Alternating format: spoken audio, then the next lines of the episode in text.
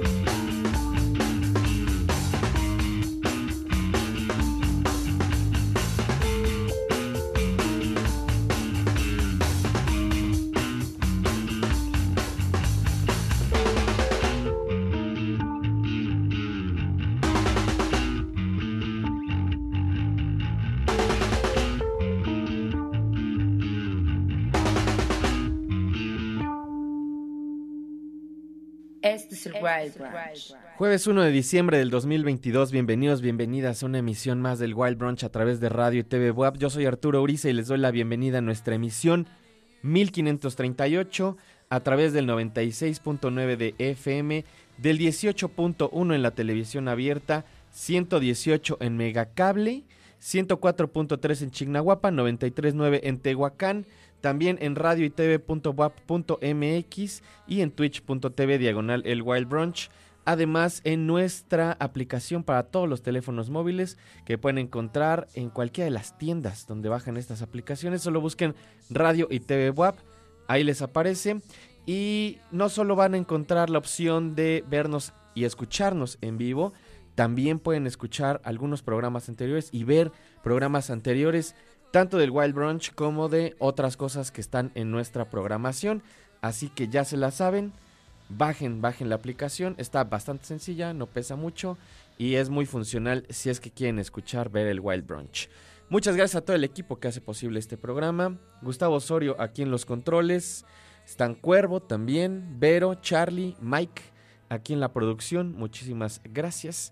Si nos escriben, ya saben también al chatcito que está en Twitch. Ahí les atiende alguien de ellos. Me pasan el mensaje y por acá los leemos y los platicamos. Comenzamos el programa de hoy con algo del primer material de esta banda fabulosa neoyorquina australiana Liars de su disco Day Throws All in Trench and Stuck a Moment on Top del 2001. Ya tiene sus años. Apenas lo estuve escuchando el fin de semana. Qué gran, gran disco. Me encanta lo que, lo que hacen hasta la fecha, además. Aunque creo que ahora solo es el proyecto de Angus, el, el vocalista. Creo que los demás miembros ya, ya migraron. Pero aún así sigue haciendo cosas fabulosas. Me parece que ya tenemos conectado a nuestro querido amigo Dengue, Juan Pablo de las Hernandas, por ahí, amigo. Hermano, ¿cómo estás? Bien, bien, todo en orden. ¿Tú qué tal? Todo bien, todo bien. Un poquito triste por la situación que ya todos conocemos, pero Híjole, pues sí. Oye, a mí no me dio tiempo ni de estrenar mi playera de la selección. ¿Qué pasó? ya sé, ya sé, tan bonita que te la hayas comprado. Me estaba yo esperando a que llegáramos a cuartos de final para hacer el clásico Villamelón que no ve el fútbol y que ya este ya cuando ya están ahí en los cuartos ya saliera besar a la playera y todo. Está bien, está bien. Yo creo que se vale, ¿no? Una vez cada cuatro años es bastante legal. Alguna vez lo hicimos. te- la- la- digo, ya lo he mencionado, yo no soy este muy pambolero y cuando digo muy me refiero a nada. No lo odio tampoco, este creo que a veces la gente tiene esas interpretaciones, ¿no? De que si no te gusta el fútbol, lo odias. Y no, para nada. Yo no lo odio, no, nomás no lo veo, no soy aficionado, pero en general a ningún deporte. Pero, pues me gusta el cotorreo, ¿no? Entonces, Exactamente, exactamente. en alguna ocasión, este, Dengue y yo teníamos planeado que si ganaba México en un partido, que fue contra el de Holanda, ¿no? Es correcto, el famoso no era penal. Ese. Dijimos, si gana México, ahorita nos vamos al Ángel. Estaba yo ahí en tu casa, entonces, pues, de ahí nos íbamos al Ángel. Ya no hicimos nada, ¿no? No, no ni me acuerdo qué hicimos del resto del día. Pero, este, a veces está divertido, ¿no? A veces está divertido, sí, hasta que hasta que pierde la selección, luego acaba un poco la diversión, pero bueno, ya medio sabíamos, ¿no? Sí, pues sí, eh, no me siento calificado para hablar de, de ese tema porque la no, no le sé, ¿no? Pero pues obviamente me daría gusto que, que, que ganara México por dos cosas, ¿no? Para ver feliz a la gente en general y, y, pues como para tener un pretexto para, para festejar también. Es, esos pretextos eh, viviendo en México siempre, siempre los va a haber, entonces no te preocupes. Ya habrá eh, la victoria de otro equipo que no tenga nada que ver con nosotros que también vamos a festejar. Eso sí, o si no, aunque sea el béisbol, que es el que al- en el que somos buenos y que tú además vas bastante seguido. Sí, sí, sí, sí, por ahí me gusta. Que tengo una visita ahí eh, pendiente al, al hermano Cerdán, entonces si por ahí me- alguien me quiere invitar, pues yo más, más que feliz. Ya hay que ver cuándo hay partido y yo te acompaño y vamos ahí a ver a los pericos. Venga, venga. Amigo, buenas recomendaciones el día de hoy. ¿Cuál es la primera? La primera es música nueva de los Puncetes, que es esta banda que, híjole, yo tuve la oportunidad de ver en un ya ahora extinto cara dura, hace que será como más de 10 años más o menos. Es una banda que, a pesar de que considero que tiene un sonido simple y no tan innovador, me gusta mucho por cómo usa las letras, por cómo son tan relacionables, pues este sonido como de guitarras eh, una banda muy poderosa en vivo. También tuve la oportunidad de verlos justamente este año en el, Indie Rocks. Eh, lanzaron nuevo disco la semana pasada, que por ahí el primer sencillo que habían lanzado como que sugería que iba a haber otro sonido o algo un poquito más complejo entre composición, diferentes cosas, pero eh, salió y pues digamos que esa fue la única canción como diferente que nos dieron los puncetes. El, la realidad es que el disco suena a lo que suenan los otros discos, pero eh, a pesar de que considero que los puncetes saben hacer solo una cosa, creo que lo hacen muy bien. Son, creo que este tipo de bandas como Ramones, como Motorhead, como, pues no sé, un par más que hacen una cosa, pero esa cosa la hacen excelentemente bien y tienen un sonido muy definido. Y como dices, a mí también me encanta toda esta parte lírica, ¿no? Creo que las letras siempre son muy, muy interesantes, ¿no? Este, tienen ahí como su vuelta, tienen de alguna forma también una narrativa que tiene mucho que ver como con los adultos jóvenes, ¿no? Como eh, siento que es algo muy generacional lo, lo, lo de los puncetes. Sí, sobre todo como en la parte de, la voz es, eh, queda más como obvio en la parte de las letras, ¿no? Eh, relacionable, probablemente son personas que tienen como alrededor de nuestra edad, son de nuestra generación, entonces eh, digamos que viven los problemas que nosotros vivimos en el día a día, lo hacen de una manera bastante irónica y bastante también como divertida, ¿no? Hay, hay un humor especial que tiene la banda eh, con el cual creo que yo es mi tipo de humor favorito, ¿no? Como muy, como muy de frente y también como muy irónico de alguna manera. Sí, sí, sí, y muy, muy inteligente además, ¿no? O sea, no, es algo que hemos platicado, no es una banda chistosita, ¿no? Es una banda inteligente que sabe utilizar el humor.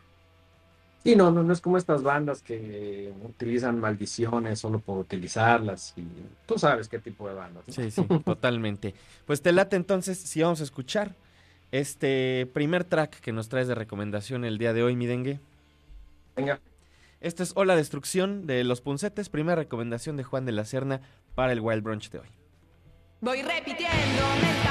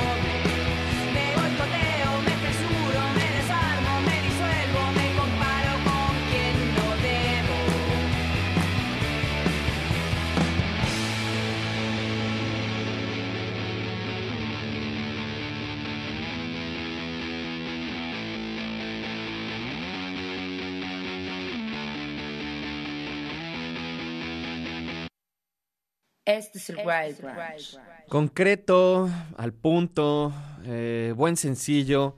Fíjate, ahorita estaba pensando, Denguito, que hay como toda una oleada nueva de bandas, especialmente argentinas, que creo que han agarrado mucho este sonido de bandas como Los Puncetes, que hace eh, 10 años pues en realidad como que no existía, ¿no? Vienen un poco de la tradición a lo mejor de bandas como Los Planetas, que son Sí. pues ya bastante legendarios, pero ahorita siento que hay bandas como, no sé, las ligas menores y etcétera, que tienen este sonido de los puncetes, pero los puncetes siguen siendo para mí los meros efectivos. Sí, creo que ahorita en, España, junto con otros que se llaman detergente líquido, eh, eh, me gustan.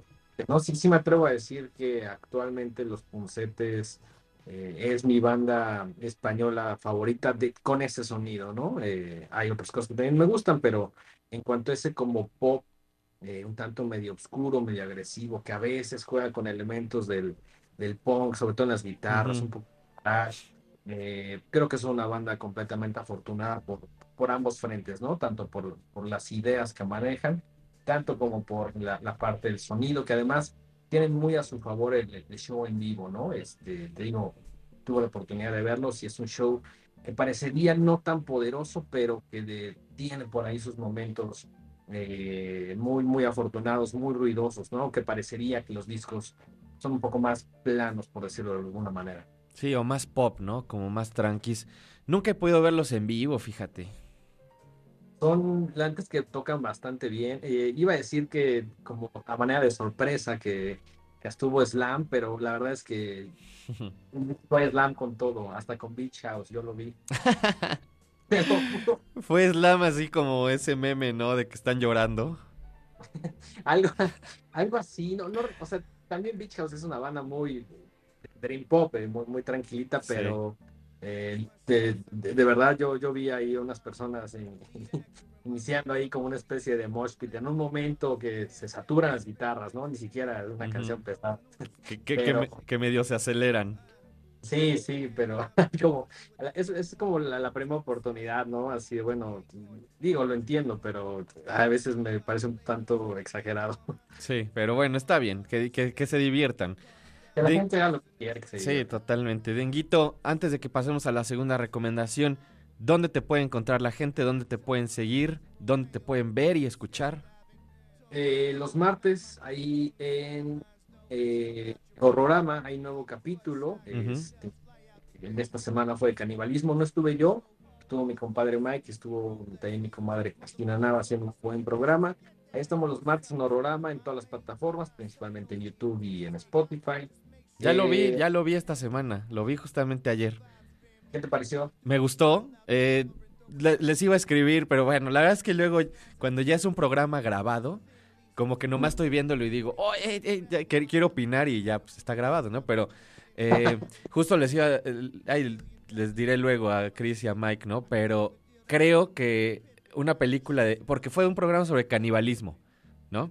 Así es. Eh, creo que una película como underrated, que mucha gente no se da cuenta que es de canibalismo, es The Hills Have Eyes, Sí, ¿no? sí, sí, sí. Y, y, pues Y- no la mencioné. Como, como lo que, que sí menciona Mike, eh, que es una de sus favoritas, Texas Chainsaw, ¿no?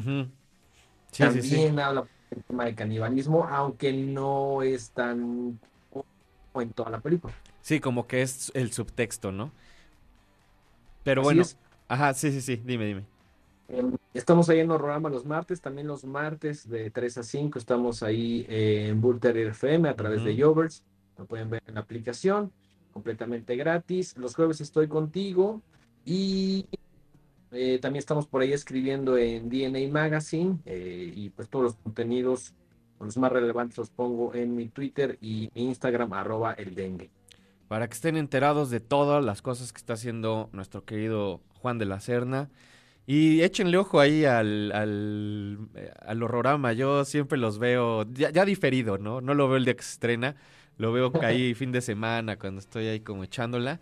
Y este, y te digo, siempre me dan ganas de opinar, así como, ay, no sé, pero bueno, está, está, está bueno. Amigo. Te darás una vueltecita para sacar los guantes. Sí, sí, sí. eh, Un programa especial donde hablemos de Suspiria, la, la nueva, y de Terrifier, y de todas las que a ustedes no les gusten. Hay, hay que escoger justo lo- las cosas que no nos gustan en Horrorama y que a ti sí te gustan y hay que se arme el ceviche. Órale, va. Eh, Carla, del For- Carla Dalforno, desde el nombre me gusta. Platícame. Es un, es un nombrezazo que además yo justamente encontré este disco en Bandcamp como la mayoría de las cosas interesantes nuevas que encuentro. Yes. Eh, pensaba, pensaba que era una artista italiana, no, no estaba muy seguro, me llamó la atención tanto su nombre como la portada. Ujú. Pues me di cuenta de que es australiana y el disco me gustó. Creo que también por ahí mi compadre Hassan me dijo que lo había escuchado. Tiene alrededor de un par de semanas que salió, eh, catalogado ahí como Dream Pop, pero la verdad es que creo que tiene como un sonido medio de esta bossa nova de Brasil, pero como lenta, ¿no? Como un tanto como rebajada. Ajá. Eh, me gusta mucho el, el- el- el sonido que tiene. Creo que es, es como una de estas eh, variantes interesantes del pop, que es un poquito difícil de definir porque juega mucho con la melodía, que juega mucho con el tema del, de- de- del ambiente, las texturas. eh, creo que es un disco bastante afortunado. Por ahí puse la reseña en el hashtag Laude. No sé qué te pareció a ti. Me encantó, me encantó. Y sí, justo estoy completamente de acuerdo, ¿no? Eh, a lo mejor entiendo por qué la relación con el Dream Pop, pero también creo que tiene otros sonidos y otras búsquedas. Y en general me parece muy bonito, ¿no? De esta música eh, suave, contemplativa por momentos, ¿no? Como muy, como muy para apreciar el, el momento. Sí, completamente, compuesto ahí por, por nueve tracks, eh, editalo en, en vinilo de 12 pulgadas, que por ahí todavía hay algunas copias. Ujú. Creo que es un artista que, a pesar que ya tiene otros materiales, creo que este es el que le están dando un poquito más como, como de empuje, ¿no? La verdad es que yo me la aventé completito y, me gustó mucho, me llamó un poco la atención por la portada. Pensé que hasta un tanto más pop, pues la realidad es que juega mucho ahí con, con otros géneros, ¿no? Pues te parece si vamos a escucharlo, amigo, muchas gracias por darte una vuelta.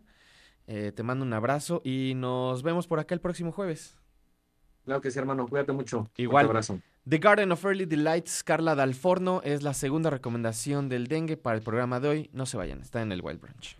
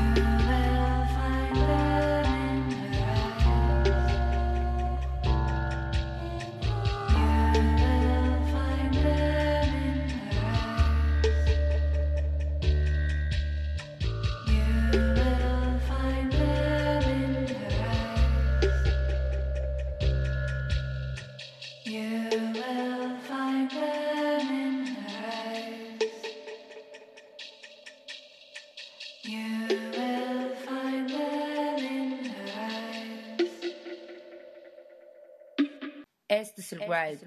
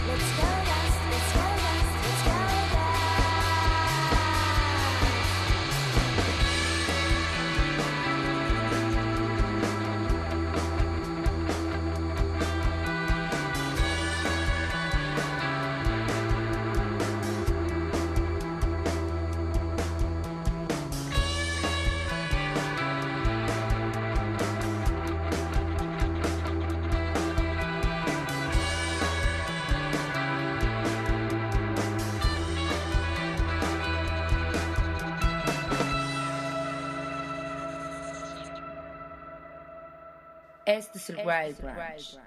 Ahí escuchamos a Dream Can, esto parte de su material Into Sparks. El track es Cheap Cheap Time, I Live Money Money Saves Me. Y esto es parte de lo que les platicaba el otro día, la semana pasada creo, sobre esta disquera Maybe Mars de Beijing, de China. Y alguna, una de las cosas que tienen editadas, tienen muchísimo material. Esta banda ha sido una de las que más me ha gustado. Eh, pues utilizando ahí como esta parte más psicodélica, eh, dicen por acá también medio post-punk en sus, en sus descripciones. Si les interesa escuchar esta y las demás bandas que esta- estuvimos escuchando este lunes, creo que fue cuando les platiqué, maybemars.bandcamp.com, ahí chequenlo. Les recuerdo nuestras redes sociales también, arroba el Wild Brunch, échenos un mensaje, pónganse en contacto.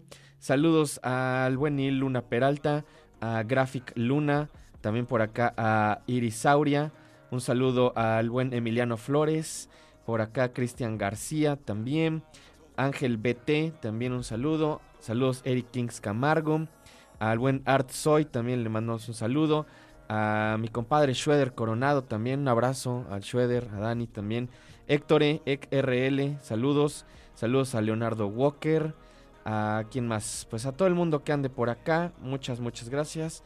Ricardo, arroba Ricardo de Miurgo, también un saludo. Y me parece que ya tenemos conectado a Marquitos. ¿Andas por ahí, amigo? ¿Qué onda? ¿Cómo estamos? Bien, bien. ¿Tú qué onda? Aquí, aquí andamos.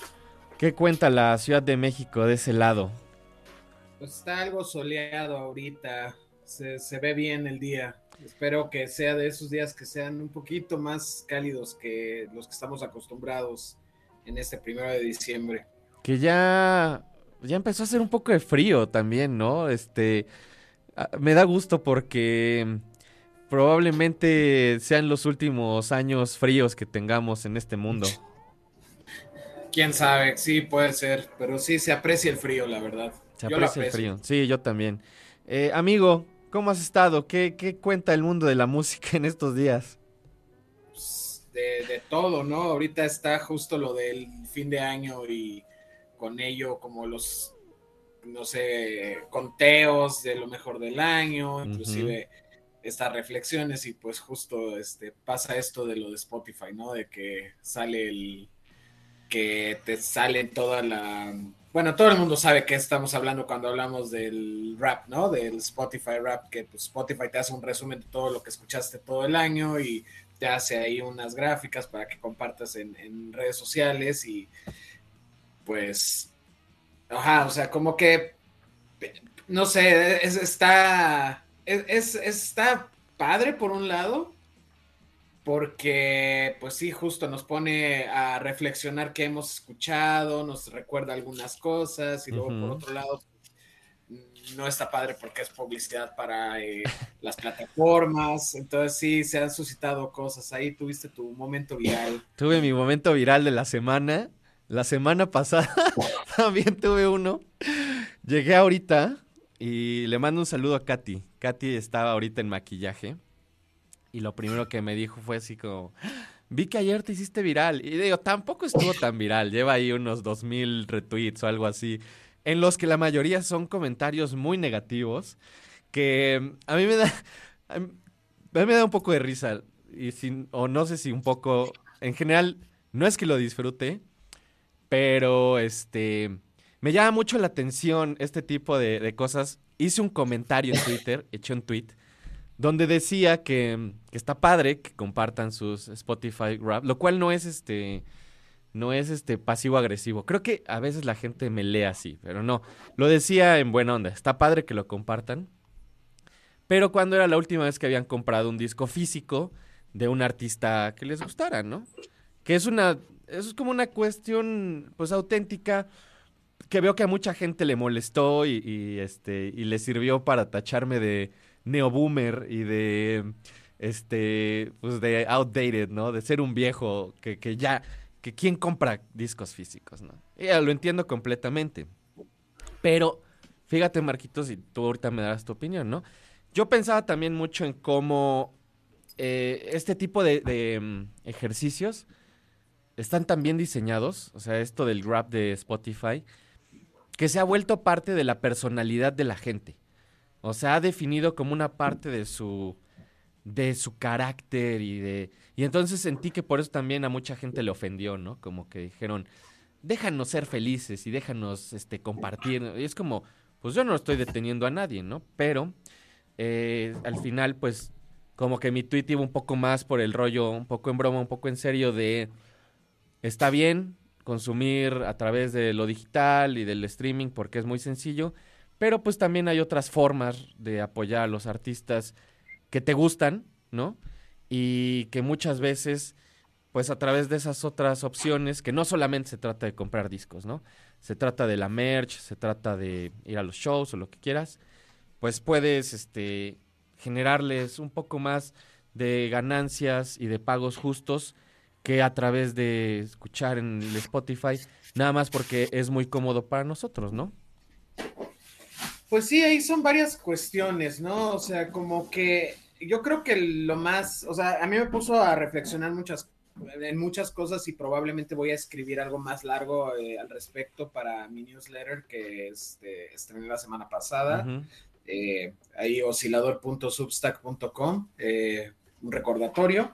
Pero, ajá, o sea, una cosa que me llama la atención es que, eh, bueno, una de las reflexiones es que, pues, más bien, eh, pues tú y yo normalmente hablamos de gente clavada, ¿no? De gente que somos muy fans de la música, que estamos muy metidos en esto, que no nos perdemos shows, que pues compramos el disco, que tratamos de, de estar ahí más envueltos, ¿no? Que nos apasiona bastante, ¿no?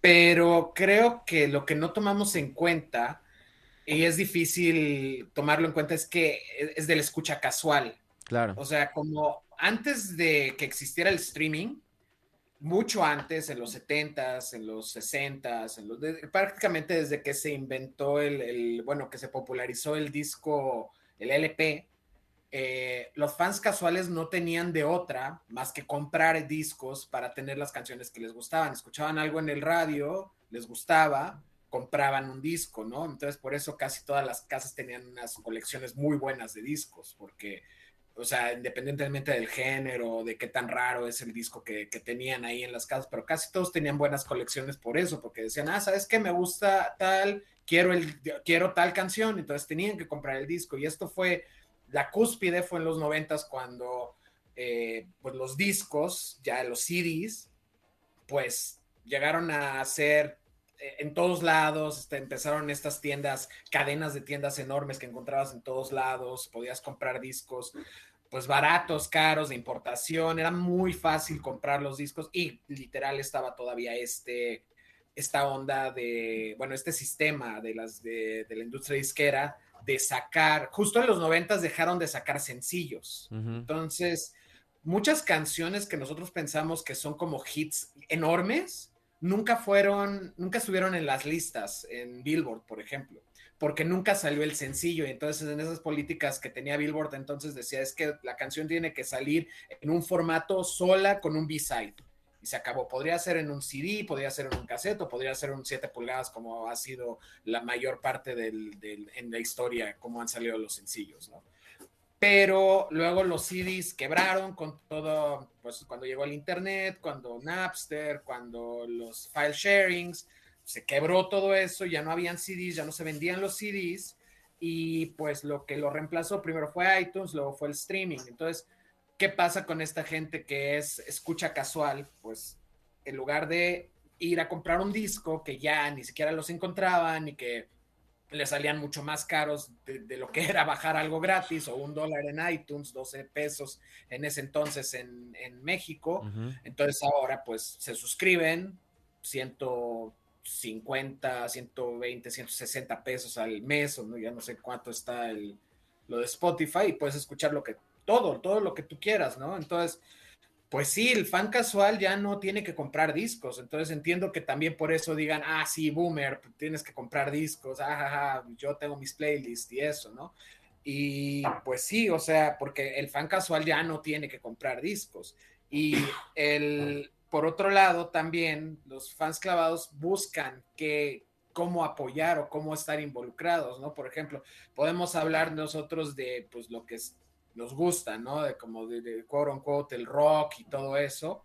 Pero pues también, si te vas por la parte de, o sea, por algo están imprimiendo medio millón de discos de Taylor Swift y medio millón de discos de Adele, porque se vende, que la gente compra esos discos. Entonces, no es que, o sea, es- y es gente que es, activamente está en Spotify y que está compartiendo sus, este, Sus raps. dicen que, sabes, algo, eh, eh, la escuché más que nadie, estoy en el punto 1% escuchando a Taylor Swift, también compran los discos, ¿no? O sea, y creo que, o sea, es parte de, de la personalidad de todos, ¿no? El que, colecciona discos, el que compra el disco de Taylor Swift, quien, quien te- tiene sus playlists y es curador de playlists, o sea, como que justo a través de la música cada quien se hace de su personalidad, los que se clavan, entonces, pues creo que también va por ahí, ¿no? O sea, como son muchas cosas, ¿no?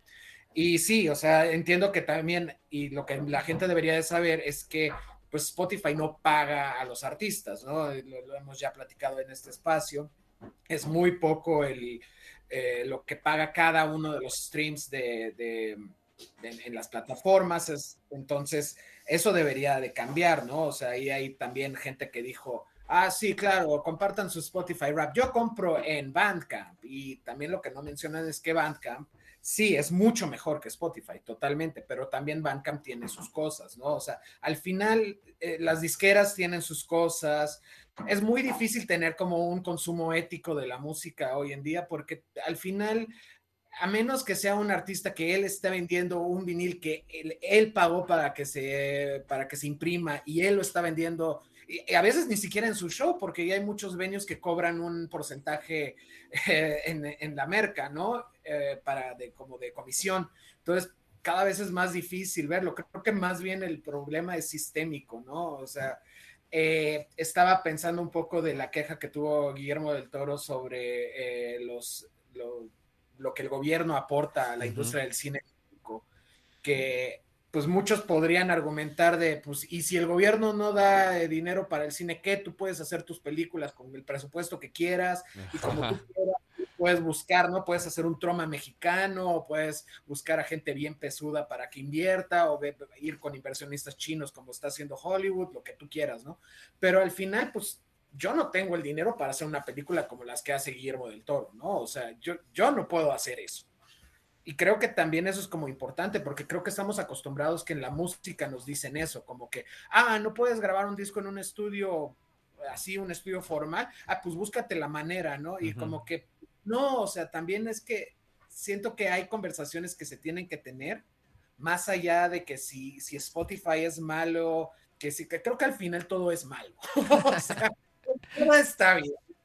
Pero creo que debemos de conversar, en lugar de decir esto está mal, vamos a tacharlo, vamos a mandar al diablo todo esto, tú estás mal por, por, por hacer esto, tú estás mal por decir lo contrario y todo eso, creo que más bien debemos de estar buscando como nuevas maneras de hacer las cosas, ¿no? Es cuando me sale un poco lo de Getting the Band, ¿no? Como lo de Black Flag, que ellos hicieron uh -huh. su o el Rough Trade en Inglaterra, que hicieron su propio eh, independiente, hasta hicieron sus listas independientes, hicieron sus circuitos de gira independiente. Ahorita está mucho más difícil que en los 80, es increíble, ¿no? Pero creo que ahí es como que deberíamos de ir viendo todo. Hay algunas iniciativas, pero, o sea, sobre todo hay una iniciativa de, hay, hay un como sindicato de músicos en Estados Unidos que quieren eh, convencer a Spotify de que pague un dólar por streaming. Eh, ahí va también varias conversaciones con políticos en Estados Unidos, creo que ya platicamos de, de eso. Ah, bueno, bueno, platicamos lo de Ticketmaster. Ajá. Pero, ajá, entonces sí, siento que es, es,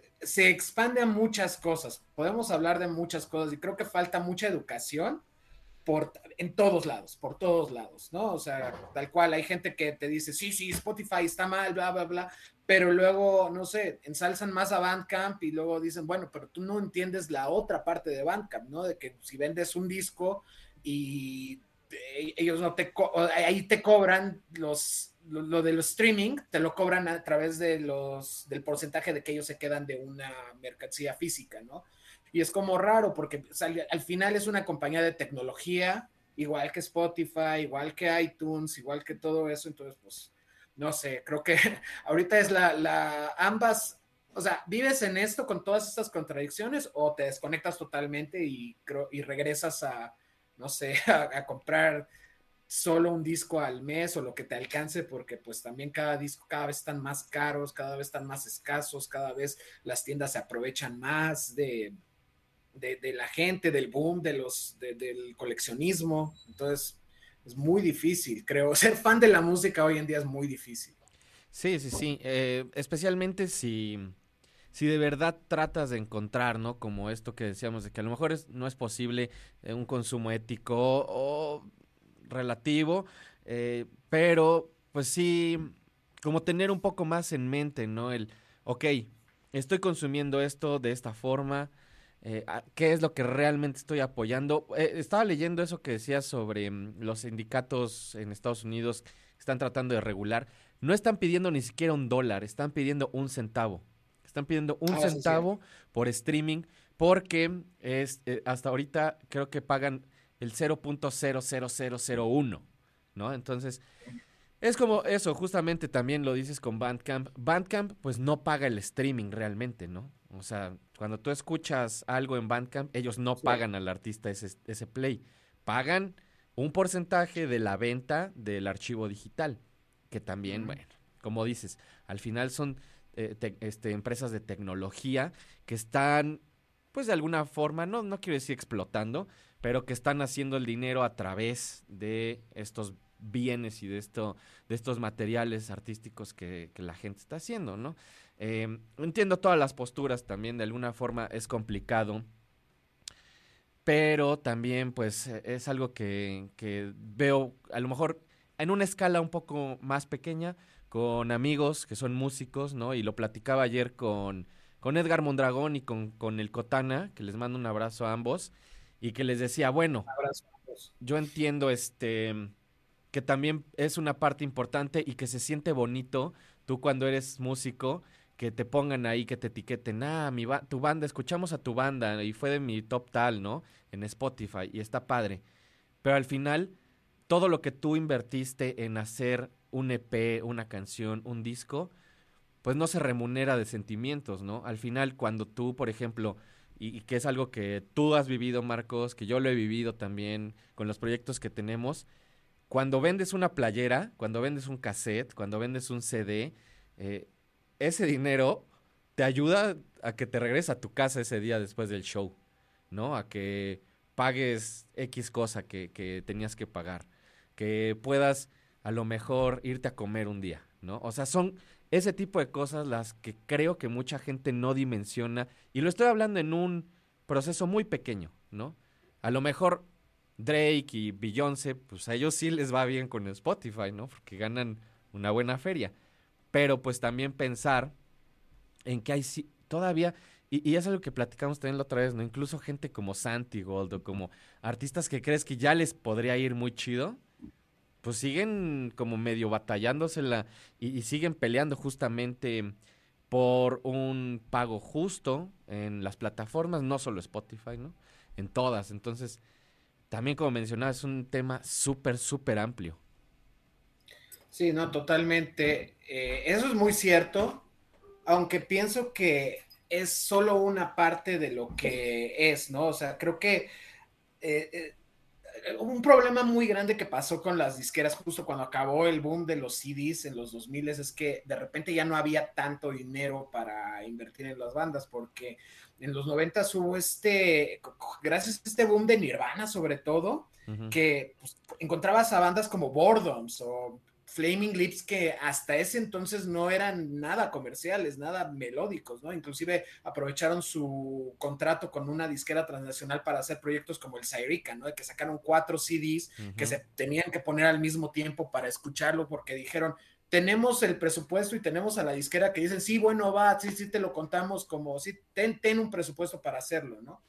Que eso estaba bien, pero al final creo que todas las bandas que estaban en disqueras grandes sufrieron, siguen sufriendo. Hay, hay veces que si buscas algo justo en plataformas, discos de bandas que luego no encuentras justo es porque tienen tratos o firmaron tratos muy malos. Ujú. Y entonces alguien tiene los derechos que no son ellos y entonces ellos dicen como no, no lo quiero, este, no lo quiero compartir, ¿no? Y se han tardado pues, años en, en negociarlo, ¿no? Y no nada más disqueras grandes, también en disqueras inde- independientes. Pero justo cuando terminó como este boom del CD, ya era muy difícil para las disqueras como salir adelante, ¿no? Era, había muy poco dinero, había muy poca distribución y todo.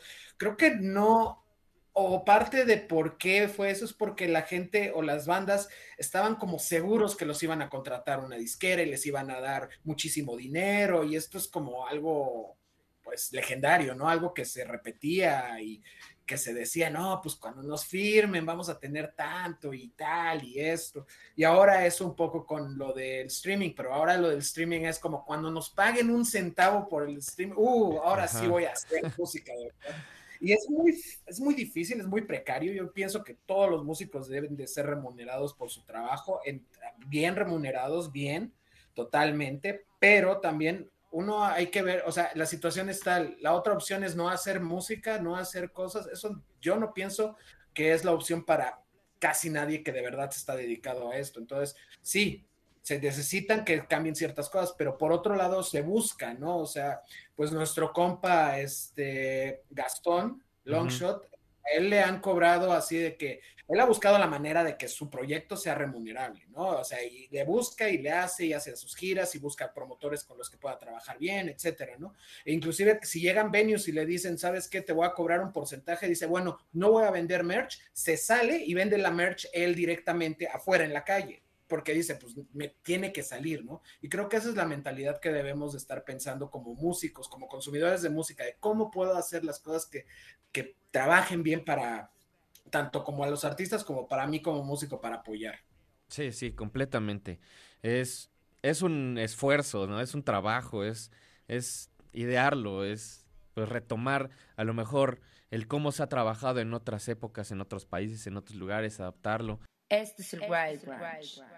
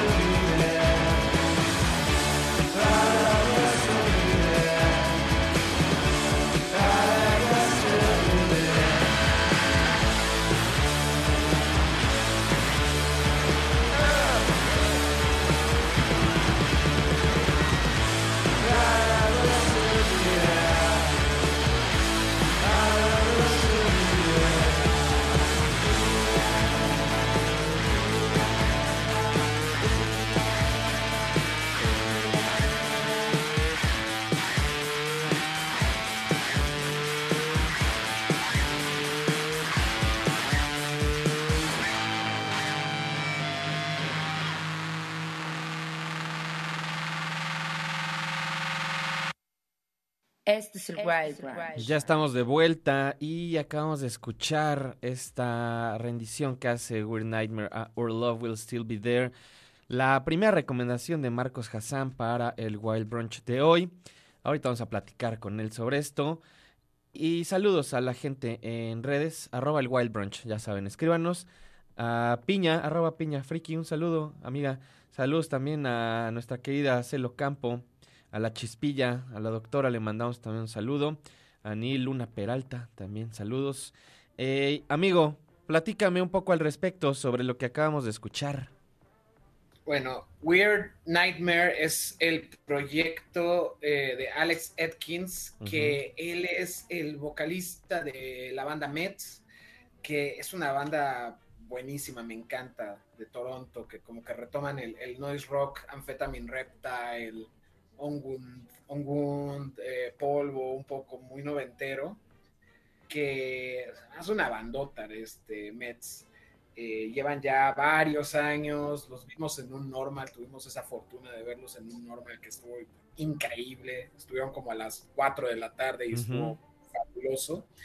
Y yo no topaba este proyecto de Weird Nightmare hasta que ayer, antier, estos días vi que compartieron esta canción que me parece va a ser parte del, del club de sencillos de su pop, que Weird Nightmare están en su pop, igual que Mets. Eh, y me llamó la atención que era un cover de, de, de Trucks. Ujú. eh, Trucks, esta banda de los 60s de Reg, Reg, este, Presley, que famosísimos por esa rola de Wild Thing, ¿no? Que se me hace que como de esas bandas que son muy poco apreciadas, ¿no? Como que, no sé, hablamos de The Who y de los Rolling Stones y de The Kinks y todas estas bandas. Y The Trucks como que siempre es la banda de Wild Thing, de una sola canción, ¿no? Y alguna vez, hace unos años, me clavé así con uno de estos compilados, este, de estos greatest hits, Ujú. y, o sea, se me hizo buenísimo, ¿no? O sea, tan parte de esta tradición del power pop como los primeros discos de The Who, como los primeros discos de The Kinks, eh, pues riferos, eh, con esta onda garage que luego influyó en bandas como pues eh, The Kingsmen, todas las bandas de los 60 ¿no? De Question Mark and the Mysterious, bla, bla, bla, ¿no? Y me llamó la atención, entonces dije, ah, pues qué padre, quiero escuchar este cover de The Trucks, veo que es Alex Atkins y me gustó mucho esta banda, o sea, como que, como que toman la parte ruidosa de Mets, pero le pone un giro melódico. Por lo que veo, por lo que leí un poco de la banda, esa es como que la, la onda, ¿no? De que tienen más como melodía con todo y el, pues el ruido, ¿no? De alguna manera es como parte de la tradición de su pop, ¿no? Tal vez un poco como, no sé, como los Screaming Trees, por ejemplo, ¿no? Órale, sí, no, fíjate, no lo había pensado, pero sí, totalmente. Y me gusta mucho, además, como, como mencionas, este rollo pues, de, de cómo hicieron un poco más melódico el trabajo que de alguna forma están haciendo, ¿no? Con Mets. A mí me encanta Mets también, es una bandotota. Y me gustó un montón. Y me encanta la descripción que tienen ahí en la página también, este, de, de su pop, ¿no? Y, y, esto que, que creo que ya habíamos platicado en algún momento porque habíamos, o tú trajiste algo del club de sencillos, ¿no?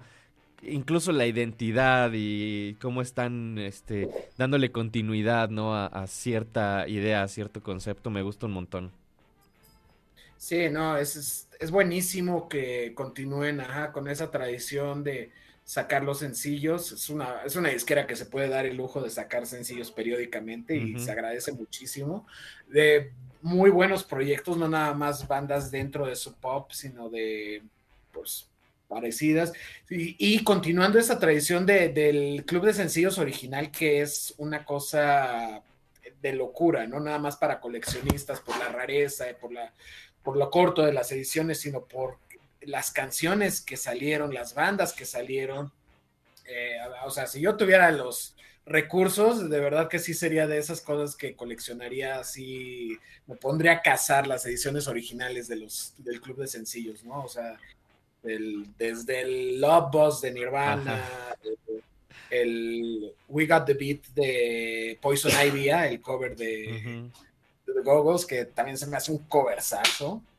Hay pues varios, ¿no? O sea, hay, hay un club de, bueno, hay eh, sencillos de, pues obvio, de Mod Honey, hay de Smashing Pumpkins, de Dinosaur Jr., de, ah, no recuerdo todos, Sunny Day Real Estate, creo que uno de los primeros sencillos salió ahí.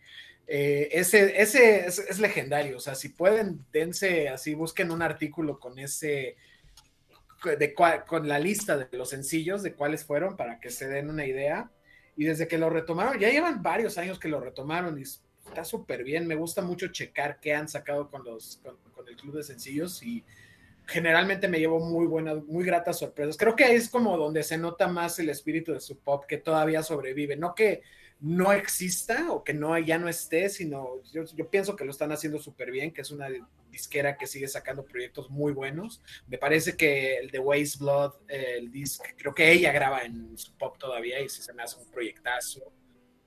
Eh, pues sí, o sea, como que siento que ahí es donde más lo, lo disruptivo del underground metido a un mainstream de alguna manera, no el mainstream que todos estamos acostumbrados, porque ya el mainstream ya es Drake y Beyoncé cosas así súper estratosféricas, pero que a un mainstream no llegaría eh, ese tipo de música, como que ahí se nota más ese espíritu. Totalmente. Fíjate que, que justo eso que decías de si tuviera los recursos, eh, le empezaría a buscarlos. Hace unos años, ni siquiera recuerdo exactamente cuál era de esta serie de sencillos. Dije, voy a comprarlo, ¿no? No estaba tan caro. Y luego vi la lista como de todo y dije, no, si empiezo a comprar esto me voy a obsesionar y nunca voy a tenerlos además, ¿sabes? O sea, nunca voy a tener Ajá. todos. Entonces decidí ahí sí ya este rendirme en ese aspecto de coleccionar sencillos de en vinilo de la sub pop, ¿no? Pero editan cosas fantásticas. Sí, no, nada más el encontrar el Love Bus, nada más encontrar ese y luego ya que te digan cuánto, Sí. eh, sí, no, te, te- te caes, ¿no? Este, sí, sí. Pero ahorita me recordó algo que hay un docu en YouTube sobre la explosión del garage, creo que tiene que ver un poco con, con este, con Weird Nightmare en el sentido, y con The Trucks, con el, con el sonido, ¿no? Hay un docu de Vice que está en Mm. YouTube sobre esta nueva explosión del garage, que bueno, tiene ya como más de 10 años, ¿no? Que sale Jay Retard, sale Eclipse, sale King Khan, sale, eh, sale un montón de estas bandas, salen The OCs, eh, salen muchísimas de estas bandas, entonces es un docu en cuatro partes, buenísimo. De, sa- sale Dávila 666, ahora que me acuerdo. Entonces, una de las partes que hablan es de justo de las ediciones en vinil, del coleccionismo que se daba mucho en esa escena, bueno, creo que era de la época, que empezó el boom del vinil. Y me acuerdo que entrevistan a alguien, no recuerdo quién exactamente, o sea, si tenía que ver con una banda o con una escena, pero a alguien lo entrevistan y dice, le preguntan cuánto es lo que más has, eh, más has invertido en un disco. Y dice que fueron como 3 mil dólares por una, un sencillo original, por una copia original de Looking at You de MC5. Órale. Y en el docu sale y dice, miren, miren, aquí es, te lo enseña, no sé qué dice. No, pero ¿sabes qué? Este no, este es un, esto es un bootleg, este es una piratería. No, este no es. Y ya saca el original y dice, no, mira, se nota la diferencia. Y es exactamente la misma, pero las gráficas estaban mucho mejor en el original. Entonces ahí es como que, wow, sí, 3 mil dólares bien invertidos en un sencillo, no era un, no era un disco, era el sencillo de Looking at You Un 7 pulgadas. un 7 pulgadas. Entonces, como que te pones a pensar en esas cosas y dices, no, jamás quiero llegar. Digo, ojalá, te digo, si tuviera los recursos, yo creo que sí lo haría, pero no, esas son cosas irreales del coleccionismo. No podría gastar 3 mil... 3 mil dólares, dices. 3 mil dólares. De nada podría gastar 3 mil dólares.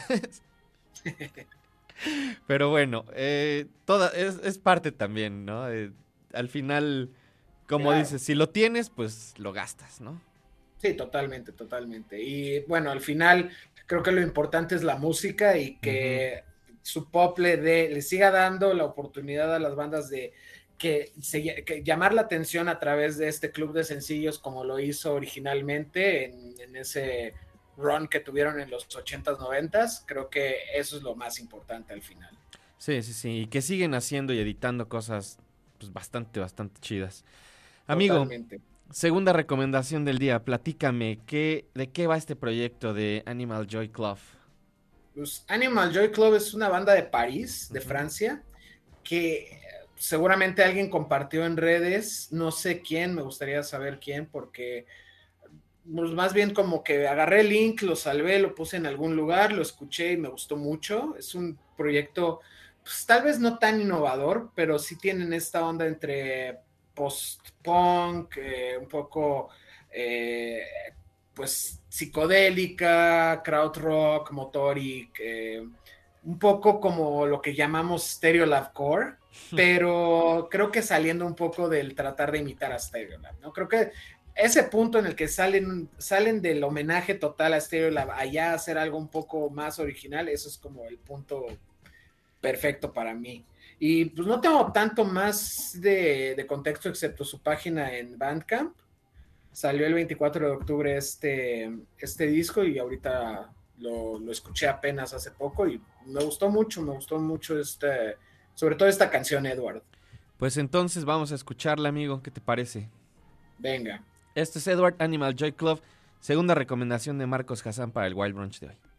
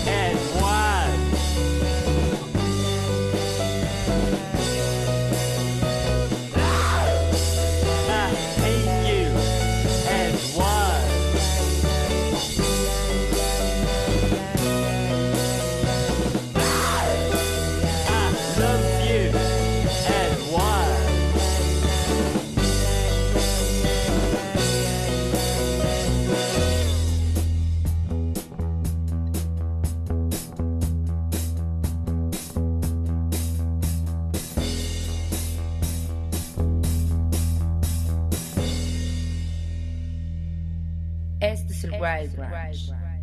Qué buena rola esa que acabamos de escuchar. Edward de Animal Joy Club. Les puse, como casi siempre, el enlace a su Bandcamp en nuestro Twitter, arroba el Wild Brunch. Esto es parte de un EP de seis canciones llamado A New Place. Me encantó, Marquitos. Ah, qué bueno que te gustó. Digo, siempre me gustan las recomendaciones que traes. La verdad es que creo que no ha habido una que diga esta rola no me gusta. Pero a veces, a veces hay algunas en específico que digo, ah, esta rola exquisita. No, pues buenísimo, qué bueno que, que sí, justo es ese, ese punto. Sí, sí, sí. Eh, también, bueno, ya sabes, me gusta ese sonido. Amigo, se nos terminó el programa de hoy prácticamente Otra vez. y tienes una recomendación más. La parte positiva de esta recomendación es que es una canción muy cortita, de un Claro. minuto con 20. Así que platícanos, ¿con qué nos vamos a despedir del programa de hoy? Pues eh, la última recomendación es de una banda que se llama Zulu, que es una banda que he visto en varios carteles de festivales de hardcore, en giras de hardcore, pero no había escuchado bien. Anunciaron apenas que eh, van a sacar un disco, bueno, un larga duración, debut, que se va a llamar A New Tomorrow. Y es, eh, pues digamos que de esta camada de bandas eh, afroamericanas que le están entrando al hardcore y que están haciendo algo muy, muy bueno del hardcore, como que lo están transformando de una manera muy padre, muy con varias influencias eh, muy buenas. Eh, alguna vez traje una, una canción de Soul Glow, que es de mis discos favoritos del año justo porque también fusionan un montón de cosas con el hardcore y Zulu es, o sea, es diferente la forma en la que están fusionando, pero me gustó mucho y traen toda la energía, agresión, todo, todo el mosh del hardcore, pero ajá, con, con, con una vueltilla y me gustó mucho, me gustó también mucho el título. El título está increíble también y me, me encantó y me encantó el video, que es además lo que vamos a ver a continuación. Amigo, te mando un abrazo. Muchas gracias por darte una vuelta como cada jueves, platicar con nosotros. Eh, ¿dónde, te Gracias puede, por la invitación como siempre. ¿Dónde te puede encontrar la gente? ¿Dónde te pueden seguir? Pues arroba Kiddy Riot en Instagram y en Twitter, eh, oscilador.substack.com, ahí eh, voy a estar compartiendo opiniones, algunas eh, recomendaciones también, algunos trabajos más de, de periodismo, ya se irán, irán saliendo con el tiempo, estoy tratando de que salgan periódicamente, ahorita va a ser este de cada dos semanas, pero como se está acercando el fin de año, yo creo que le voy a apretar un poquito para meter más, que salgan más, eh, más textos ahí antes de que termine el año. Ahí por ahí va a salir mi, mi top del año, este, de los discos del año. Eso, eso. Eso es lo que nos interesa a todos. Te mando un abrazo, amigo. Igual, igual, un abrazo a ti. Muchas gracias a todos los que sintonizan, a la gente que nos sigue, a nuestro equipo. Gustavo Osorio en los controles. Muchísimas gracias, Gus. En la producción están Charlie, Vero, Mike. Muchas gracias, producción. Yo soy Arturo Uriza, arroba Arturo Uriza si gustan seguirme. Nos vamos a despedir con esta última recomendación de nuestro querido Marcos. Faking the Funk, You Get It es Zulu. Nos escuchamos, nos vemos mañana o en el futuro. Adiós.